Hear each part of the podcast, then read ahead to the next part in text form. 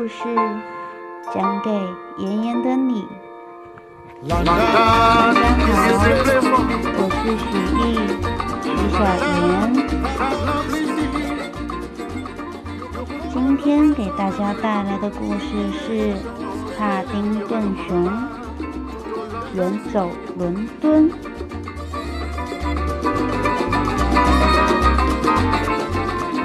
昨天，小熊和露西婶婶准备一起前往伦敦，可是露西婶婶的腿受伤了，小熊只能独自踏上旅程。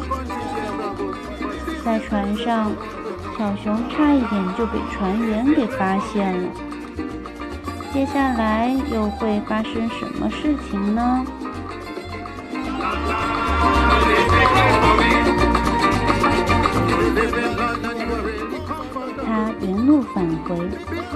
蹑手蹑脚地走到那一堆邮局包裹旁边。正当他准备搜寻那些包裹时，另一名海员拿起那只装有小熊的包裹袋，把它从船的一侧扔给负责装车的工人。那个人把所有的包裹都放到一辆邮车上。邮车的司机发动了引擎，小熊觉得一切安全后，打开了袋子，拿出来活动活动腿脚。他本想着看一看英国乡村的风光，但不幸的是，邮车里没有窗户，他甚至不知道现在是黑夜还是白天。不过。现在一定是下午茶的时间。从帽子底下摸出应急用的果酱三明治，咬了一口，然后又将它放回帽子里。之后，小熊又回到袋子里蜷了起来。几个小时之后，油车开门的声音吵醒了他。小熊所在的袋子和其他油袋。一起被搬到推车上。搬运工推着他们往前走的时候，一个声音从扩音器里传来：“下一趟从帕丁顿开往普利茅斯的列车将于八点三十五分出发。”推车停了下来，搬运工在和一个守卫聊天。他们俩谁也没有看见，一只邮袋从推车上跳了下来，拖曳着藏到了报摊的后面。几秒钟之后，小熊就从袋子里跑了出来。他睁大了双眼，看着这个新奇的地方。这就是伦敦。虽然在此之前。他也读过一些手册，看过几张明信片，还玩过一本立体书，但是眼前的这一切仍然超出了他的想象。他坐在旅行箱上，试图将一切都收入眼底。熙熙攘攘的人群，呼啸而过的火车，还有香醇的咖啡。一切都是那么新奇。小熊想起了《伦敦生活简易指南》的第一条，于是他站起来和周围的人打招呼。一群乘客从他面前走过，冲向六号站台。他礼貌地摘下了自己的帽子，然后向人们问好：“嗯，晚上好。”你好，雨下的真大，是吧？令他沮丧的是，没有一个人回应他。他们都忙着做自己的事情。小熊下定决心，又试了一次。结果他的帽子被过往的人群从爪中撞飞了。他匍匐着向前，试图抓住自己的帽子，结果。许多公文包都撞到了他的头，许多行人也不小心踢到了他的屁股。不好意思。哦，对不起，我的帽子碰到了你的鞋吗？小熊捡到帽子时，差点被踩了到，幸好他及时躲到了一旁。一直以来，叔叔和婶婶不断对他讲伦敦的人是多么友善，他开始觉得自己走错了地方。你好，不好意思。谁知道我在哪里可以找到一个家吗？有谁知道？小熊觉得既失望又困惑。他走到一个写着“失物招领”的指示牌下面，坐在自己的旅行箱上，耐心地等待着，希望有人会来救他。时间滴滴答答地过去，广播通知任何人无人认领的行李都将会被带走并销毁。看上去，这将是一场漫长的等待。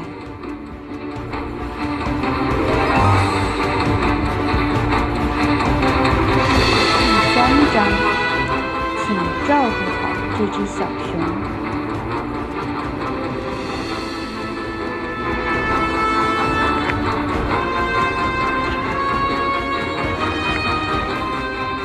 高峰时段过去了，还是没有人能让小熊感受到一点点欢迎之意。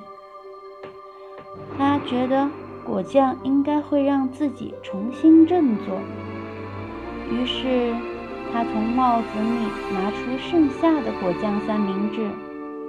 他正要吃的时候，一只鸽子飞到了他的面前。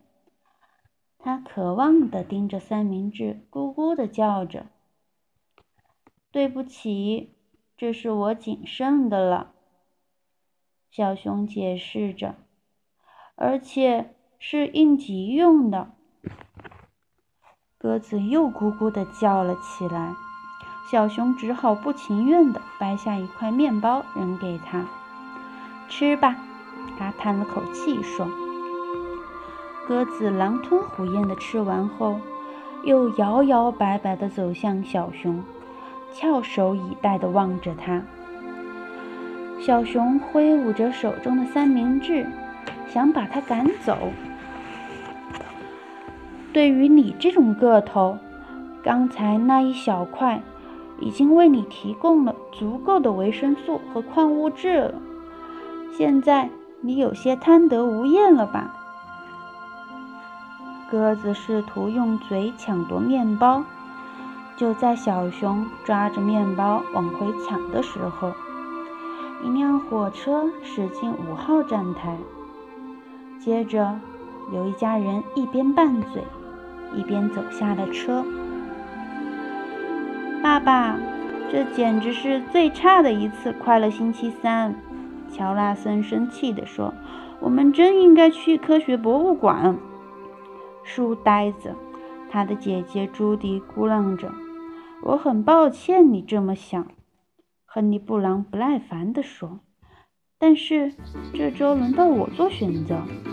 我个人非常喜欢维多利亚羊毛博物馆，至少我们一家人在一起。”布朗太太打着圆场，而且我们还学到了许多关于羊毛的知识。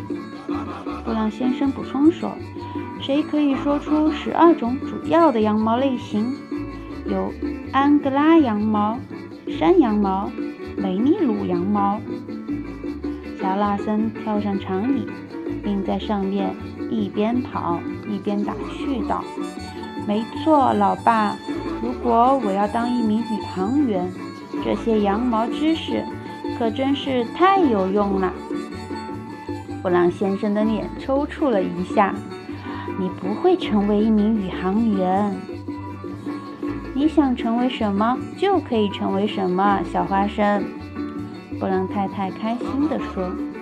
这时，乔纳森正准备在长椅的另一端发射自己。五、四、三、二、一，发射！乔纳森，别那么跳。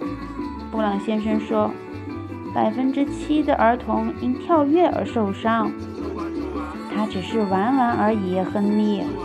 布朗太太一边说着，一边抚弄着女女儿的头发。“你今天玩得开心吗，南瓜头？”朱迪正戴着耳机听，大家一起学中文，顺便用中文叨咕着自己的母亲。我不叫南瓜头，我叫朱迪。在你跳进那个湖之前，一切都很好。布朗太太一笑置之：“那是一个维多利亚式的浴池，亲爱的，你就应该那么跳下去。但不是裸泳。”朱迪怒吼着。布朗先生正要告诉他们有多少人是在水塘中溺毙时，他的目光被一个奇怪的动物吸引了。那个动物正在试图用一顶帽子吸干一只鸽子。他觉得那东西可能很危险。为了保证家人的安全，他立刻警惕地提醒大家：“危险的家伙！”别往那边看，又怎么了？布朗太太恼火地说。他压低自己的声音：“那边好像有一只熊，它可能在兜售什么东西。别和它有眼神接触，要不然我们就甩不掉它了。”晚上好，小熊说着，扬起了他的帽子。一只鸽子。正站在他的头上。